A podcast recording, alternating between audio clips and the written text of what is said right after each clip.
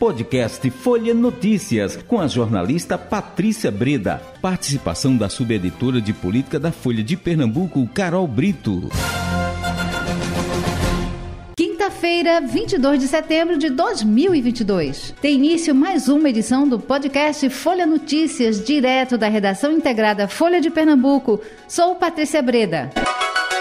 E a gente segue falando em política com ela, Carol Brito, subeditora de política do Folha de Pernambuco.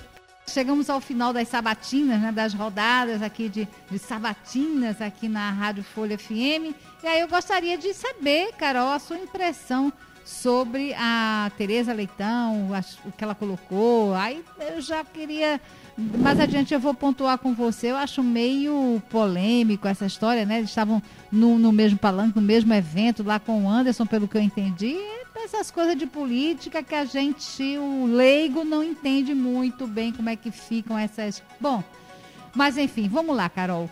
Fala pra gente como é que foi, quais são as suas impressões, o que é que você achou da participação de Tereza é, hoje na, na Folha FM. É, a Tereza Leitão ela foi questionada sobre alguns pontos bastante polêmicos da sua campanha. Você aí já adiantou um deles. É, e ela respondeu todos é, muito abertamente, com muita naturalidade, né? Hum. É, vou começar por um outro ponto e depois a gente chega nesse, tá, certo. tá, Patrícia? Certo. É, por exemplo, ela começou a comentar sobre o rompimento, vamos dizer assim, da aliança dela com a Marília Reis, né? uhum. né? Ela apoiou Marília para ser candidata do PT ao governo do estado em 2018. Esse projeto acabou não seguindo em diante. É, ela também apoiou é, Marília Reis para ser candidata à prefeita do Recife e vem durante a campanha adotando um tom muito crítico contra a sua ex-aliada, né?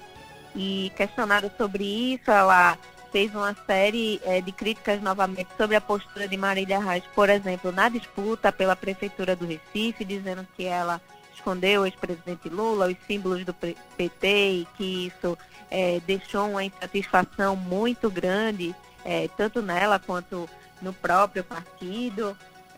Ela também comentou, por exemplo, a ausência de Lula nessa reta final de campanha, né? ele não vai vir é, para o Nordeste agora é, nesse primeiro turno, porque vai priorizar a campanha é, no Sul e Sudeste, que são é, regiões que estariam mais divididas.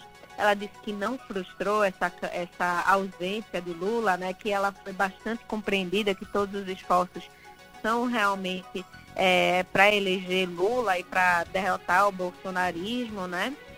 Ela também é, falou um pouco sobre como seria a sua relação com o eventual governo Bolsonaro. Ela fincou o pé, disse que é a senadora de Lula e que se ela for eleita, Bolsonaro vai ter que engoli-la, viu, Patrícia? é isso é, aí. É. Ela disse que é, vai ser sim uma senadora de oposição, mas também uma defensora uhum. é, do estado de Pernambuco e espera ser sim recebida é, por Bolsonaro de forma institucional para levar os pleitos do Estado. Né? Uhum. Então, foi uma entrevista com uma série de é, pontos aí um pouco polêmicos, mas que ela enfrentou todos e não fugiu de nenhuma pergunta. Agora faça agora a pergunta que você quer fazer, Patrícia, que você ficou aí com essa pulguinha atrás da orelha. Pois é, ô, ô Carol, e aí eu vou, eu vou ampliar essa minha colocação, porque são essas alianças, esses encontros, esses acordos, que para quem não entende muito desse jogo de bastidores e de e, e dessas, é, dessas formações aí, não é, de redes e de frentes para poder chegar a um objetivo é meio confuso, né? Por exemplo, quando ela fala que eles estiveram lá no, é, é, no mesmo evento, aí com o Anderson Ferreira que subiu e que falou e que se cumprimentou. Foi o André, Patrícia. Oh, desculpa, é, com o André que se. Desculpa. É, eu estou desde o começo falando Anderson, viu? Eu estou falando Anderson desde o começo, mas foi com o André. E aí eles só se cumprimentaram e aquela coisa toda. Quer dizer, para quem não está muito por dentro dessa história, fica meio é, é, complicado de entender isso, né, Carol? Vamos combinar. Então, Patrícia, é, tem é, percorrido aí as redes sociais e os bastidores da política alguns vídeos é, do André Ferreira, que é irmão do Anderson Ferreira, candidato a governador apoiado por Bolsonaro. André Ferreira também é coordenador da campanha de Bolsonaro aqui em Pernambuco, é vice-líder do governo da Câmara e chamou a atenção um vídeo especificamente de um ato em Gravatar, é, aonde é, estaria a, não só a Tereza Leitão, candidata ao Senado, como também a vice-governadora Luciana Santos, né? E chama mais atenção ainda, Patrícia, porque era um ato é, em defesa das mulheres, né? E a gente sabe que o PT critica bastante a posição de Bolsonaro em relação às mulheres, é, acusa o Bolsonaro de ser é, misógino, de é, não defender as mulheres. Então, realmente chamou a atenção é, esse ato. O que, é que acontece, é, Patrícia, para a gente tentar é, explicar ao ouvinte da Folha o que é que ocorre nas campanhas? É, a gente tem uma eleição realmente atípica, onde a gente tem cinco candidatos ao governo do estado muito competitivos. E é uma eleição também onde tem muitos cargos é, em jogo, né? Uhum. Só para você ter noção, a gente vai é, eleger aí no primeiro domingo de outubro presidente, governador, senador, deputado federal e deputado estadual.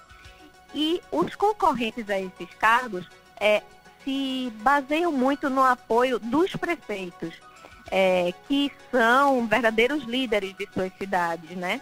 E o que acontece é que muitas vezes nessas composições é, em municípios é, por todo o estado, algumas alianças são formadas que realmente não têm coerência alguma, viu, Patrícia? É o caso, por exemplo, da aliança em Gravatar, aonde é, o prefeito local tem é, André Ferreira como seu deputado federal, é, tem Valdemar Borges como seu deputado estadual e apoia Danilo, governador, Tereza, senadora. E também Lula, presidente. Então você imagina como fica essa salada, né? Então, às vezes, um prefeito quer fazer um ato na sua cidade e aí demonstrar aquela força para o seu eleitorado, apresentar quais são os seus candidatos. E aí, na hora de todo mundo subir no palanque, vem aquela verdadeira saia justa, né, Patrícia? Muitas vezes de é, candidatos que são adversários, que muitas vezes estão adotando um discurso crítico, é, vão ali ficar juntos. E foi isso que aconteceu nesse ato em Gravatar, né? Mas não é o único caso, não é somente é, o André Ferreira, isso se repete em várias cidades, viu, Patrícia? A gente vê, às vezes, por exemplo, um candidato a deputado, muitas vezes subir num palanque é, com, por exemplo, vamos é, citar o Miguel Coelho, numa cidade, depois está subindo num palanque com a Marília Reis em outra cidade, depois está subindo em outro palanque com o Danilo Cabral, é realmente algo muito complicado. É, às vezes fica é, estranho até para a gente explicar para o eleitor como é que é, isso é organizado, mas a política brasileira, infelizmente, é isso, viu, Patrícia?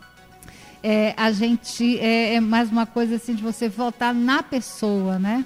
Muito, você não fecha às vezes com um partido é, ou com um projeto, não é? Tem, ainda tem aquela coisa, né, de você simpatiza com esse candidato, então eu voto nele independente dele de ter uma coerência partidária, de você fechar uma chapa, né, com um só partido. Ainda existe muito isso, né, Carol? É, infelizmente, Patrícia, a gente sabe que a política brasileira, e não é uma particularidade só do Brasil, a gente pode estender isso, inclusive, para toda a América Latina, é muito personalista, realmente. A gente vê aí a história da nossa política com diversos líderes é, populistas é, que, independ, e, que, independente do seu partido, do seu projeto, acabam sendo tão carismáticos que conquistam o eleitorado de uma forma é, que ele não vê realmente partido algum. A gente pode pegar, por exemplo, o próprio presidente Jair Bolsonaro, né? Que até lançar sua candidatura em 2018, por exemplo, flertou com diversos partidos, né? Acabou fechando com o então PSL.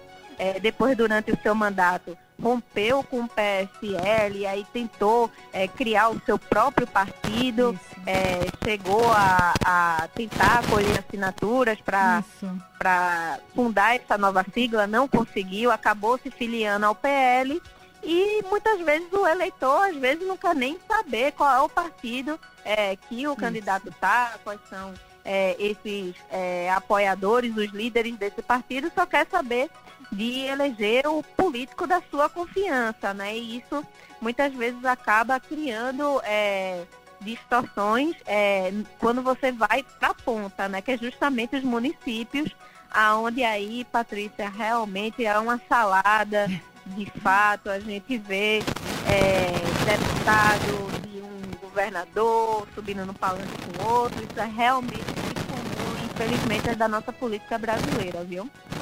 Ô, Carol, e pra gente encerrar, qual outro destaque você quer trazer pra gente? Pois é, Patrícia, outra coisa que vem dando o que falar aí nas redes sociais é o manifesto do ex-presidente Fernando Henrique Cardoso, ele que é uma liderança expressiva é, do PSDB, foi presidente da República durante dois mandatos, é, lançou um manifesto em defesa é, da eleição de um candidato pró-democracia tenha compromisso, é, por exemplo, com o combate à desigualdade e à pobreza. E isso causou um burburinho nas redes sociais, porque muitas pessoas interpretaram a declaração dele como se fosse uma manifestação de apoio ao candidato Lula, porque ele não cita nenhum candidato, não cita inclusive a candidata do seu partido PSDB, que é a Simone Tebet. E isso realmente é, causou um, um burburinho muito grande. O PSDB veio a público, se manifestou como um, através de uma nota. A gente pode até interpretar que a carapuça ali serviu, que eles reafirmaram o apoio a Simone Tebet é, durante essa nota, ficou parecendo inclusive como se o Fernando Henrique Cardoso tivesse realmente declarado apoio ao presidente Lula, né?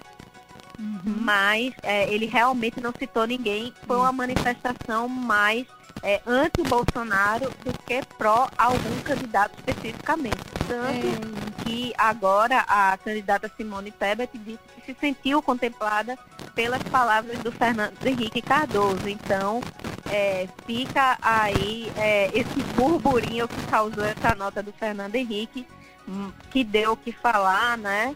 Mas que ele manteve o mistério e vai continuar esse mistério. Ele não declarou voto é, em nenhum candidato, inclusive a Simone Tebet, mas se manifestou é, anti-bolsonarismo e anti-bolsonarismo, e isso é o fato é, principal aí, Patrícia. Ô, Carol, obrigada pela sua participação. Boa tarde e até amanhã. Eu que agradeço, Patrícia. Até amanhã. Chegamos ao fim de mais um podcast Folha Notícias. Perdeu alguma edição ou quer ouvir de novo? É só baixar os aplicativos SoundCloud, Spotify e Deezer e buscar pelo canal Podcasts Folha de Pernambuco.